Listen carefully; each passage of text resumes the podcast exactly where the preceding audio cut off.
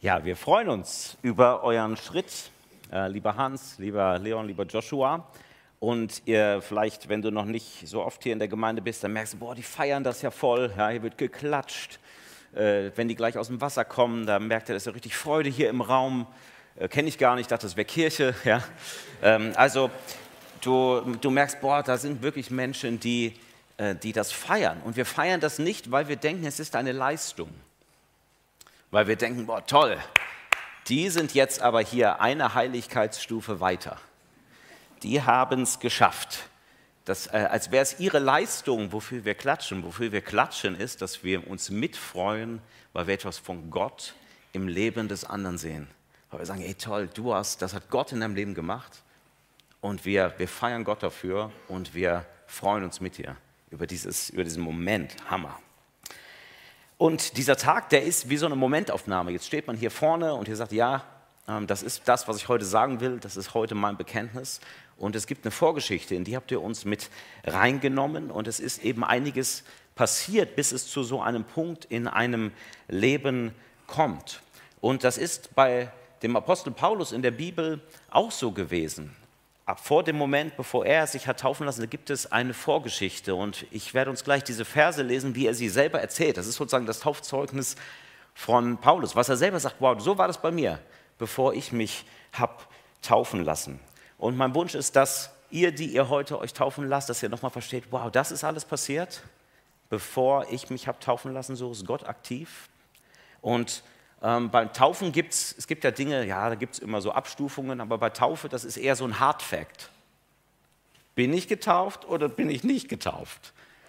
Wenn du getauft bist, dann sollte ich das ermutigen, da in deinem Vertrauen weiterzugehen. Wenn du sagst, boah, ich bin noch nicht getauft, dann kannst du überlegen, ah, was heißt das eigentlich?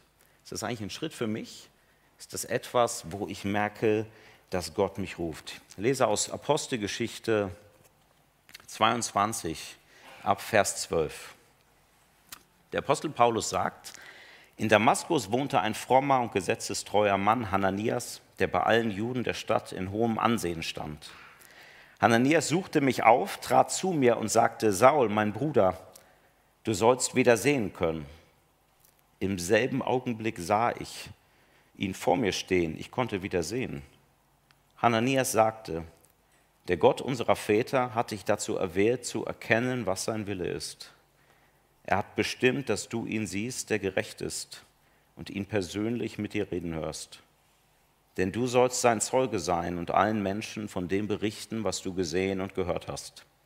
Also, was zögerst du noch? Steh auf, lass dich taufen.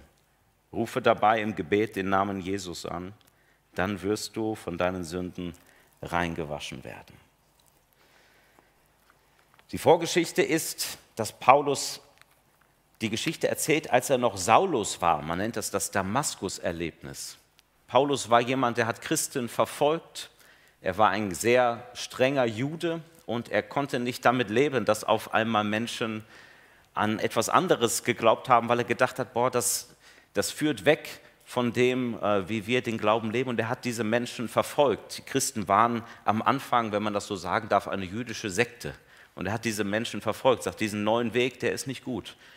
Und als er auf so einer Verfolgungsmission ist, berichtet die Bibel, dass er eine Begegnung mit Gott gehabt hat. Er hat ihn umgeschmissen auf seinem Esel, Pferd, Reittier, Muli, was auch immer. Umgehauen hat es ihn, weil er Jesus in einer Vision gesehen hat. Und nach dieser Vision ging es ihm körperlich nicht gut.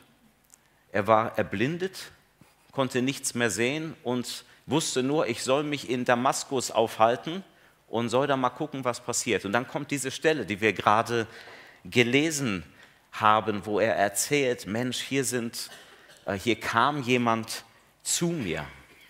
Und das erste, was Hananias, das ist der Mensch, der zu Paulus kommt, ihm sagt, ist, sind zwei Dinge. Erstens, Paulus, du hast doch was erlebt und Paulus, du darfst etwas verstehen. Das erste ist, Paulus hat etwas erlebt mit dem Hananias. Den Mensch, der ist eigentlich gekommen, um diesen Menschen ins Gefängnis zu werfen. Und dieser Mensch, den er ins Gefängnis werfen wollte, der kommt jetzt zu ihm, spricht ihn total liebevoll an, sagt, hey Bruder, ich bin hier, damit du Gott wirklich kennenlernst. Der Mensch, den er verfolgt hat, der kommt auf einmal zu ihm. Da kann er sich eigentlich nur wundern. Und dann sagt dieser Mensch ihm auch, du sollst wieder sehen können.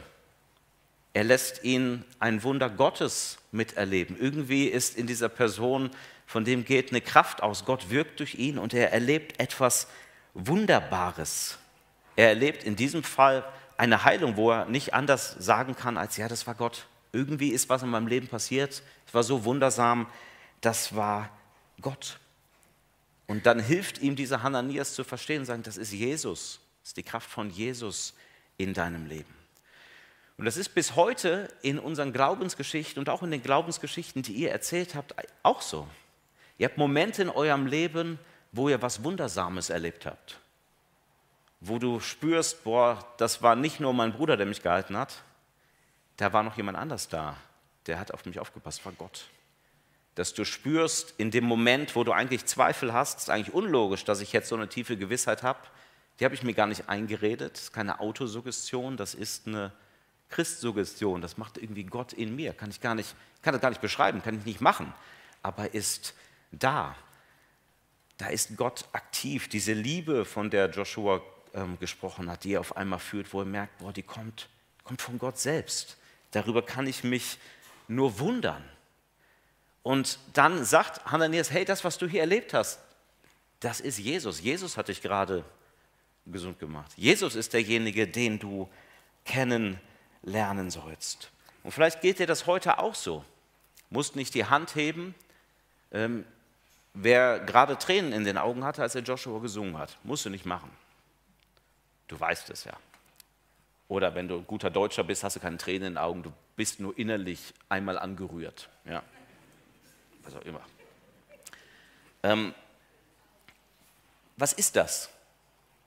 Zu mir kam eine Frau nach einer unserer Gottesdienste sagt, ja, ich bin neu hier, ich weiß nicht, was das ist, ich komme hier schon seit mehreren Wochen hin und ich muss immer im Gottesdienst, und ich bin gar nicht so ein, emotionale, äh, jetzt so ein emotionaler Typ, ich bin immer so angerührt, ich muss immer weinen. Was ist los mit mir?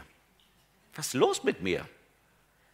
Und dann habe ich ihr gesagt, ich glaube, es ist der Geist Gottes, der an dir rührt, der sich in Erinnerung bringt, dass Gott nach uns ruft, dass Gott in Beziehung tritt zu dir und dich auch, das dich auch in Frage stellt. Willst du? Willst du antworten? Überleg mal, wenn du gerade angesprochen bist, auch wenn du sagst, nee, Glaube ist so gar nicht mein Thema, überleg mal, ist das nicht Gott, der nach dir ruft? Hananias ähm, sagt zu Paulus, der Gott unserer Väter hat dich dazu erwählt, zu erkennen, was sein Wille ist. Er hat bestimmt, dass du den siehst, der gerecht ist und ihn persönlich mit dir reden hörst. Hananias drückt, redet hier von Jesus und er hat ein wunderschönes Wort. Jesus ist der, der gerecht ist. Gerecht bedeutet von der Bibel derjenige, der in der richtigen Beziehung lebt. Ich kann ein gerechter Vater sein, also der in einer angemessenen Art und Weise mit seinen Kindern umgeht. Ein gerechter Ehemann, ein gerechter Mensch. Und der, der gerecht ist, heißt, das ist derjenige, der absolut perfekt ist in seiner Beziehung zu Gott die Beziehung, die völlig ungestört ist, weil er selbst Gottes Sohn ist und auch absolut gerecht in der Art und Weise, wie er mit Menschen umgeht.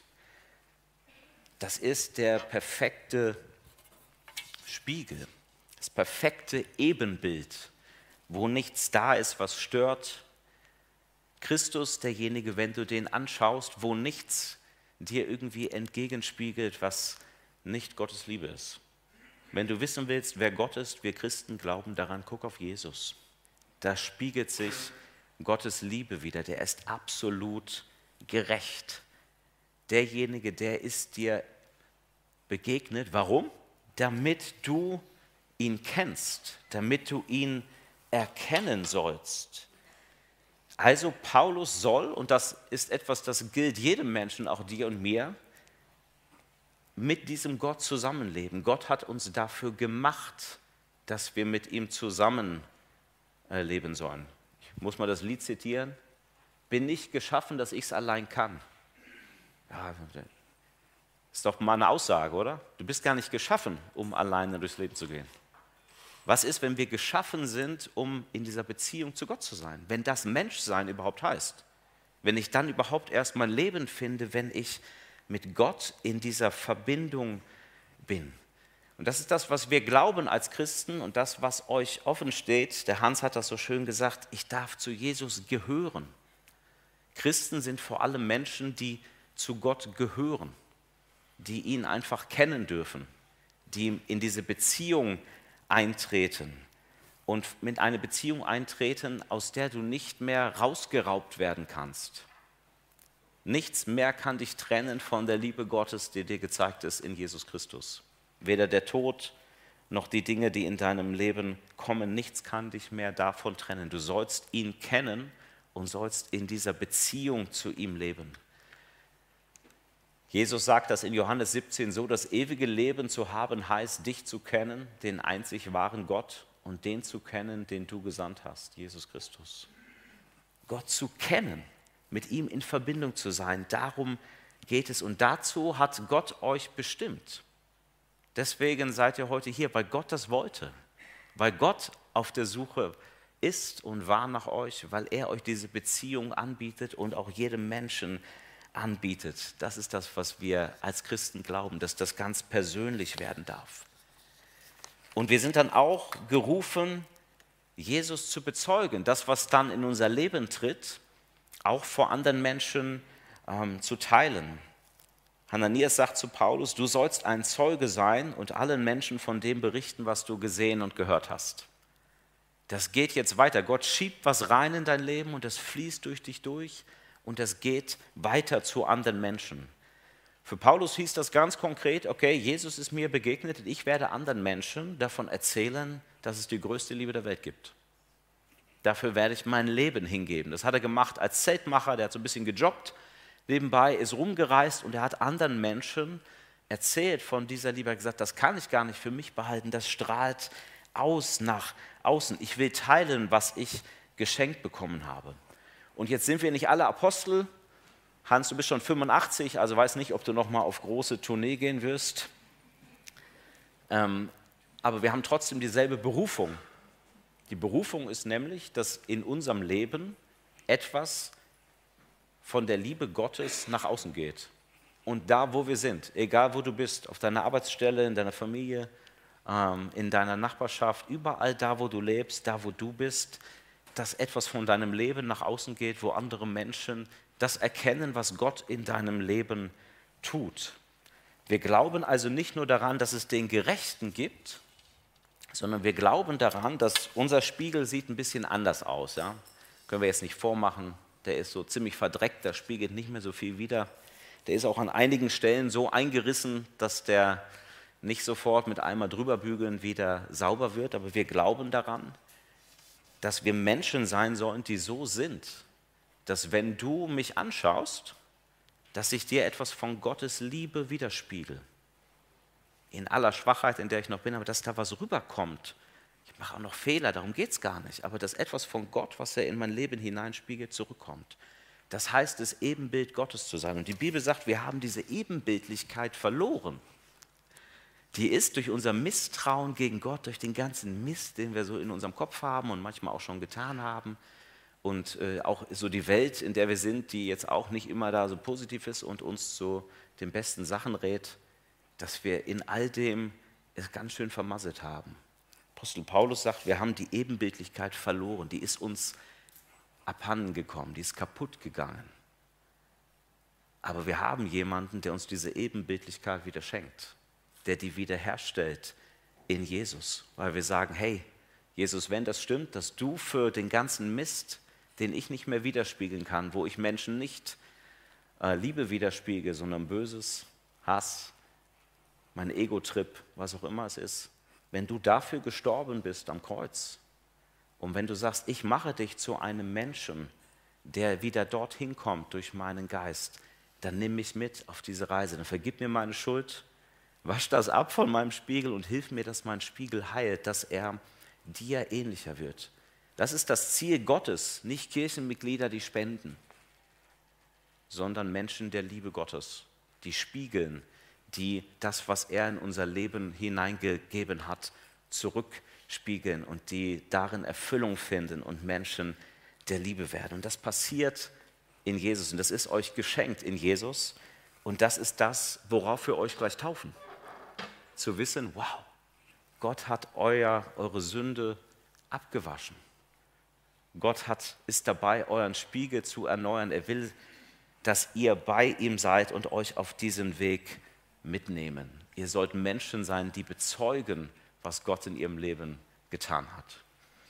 Und wir sind auch gerufen zur Taufe. Ananias sagt zu Paulus, also, was zögerst du noch? Was zögerst du noch? Steh auf, lass dich taufen, rufe dabei im Gebet den Namen Jesu an, dann wirst du von deinen Sünden reingewaschen werden. Dann beginnt der Prozess, dass du dieser Mensch wirst, nachdem du dich innerlich schon immer gesehnt hast. Dieser Mensch in der Verbindung zu Gott, in der Liebe zu seinen Mitmenschen und im tiefen Frieden mit dir selbst. Und ich gebe die Frage heute einfach mal so an euch weiter. Ich habe mir fest vorgenommen, nächstes Mal,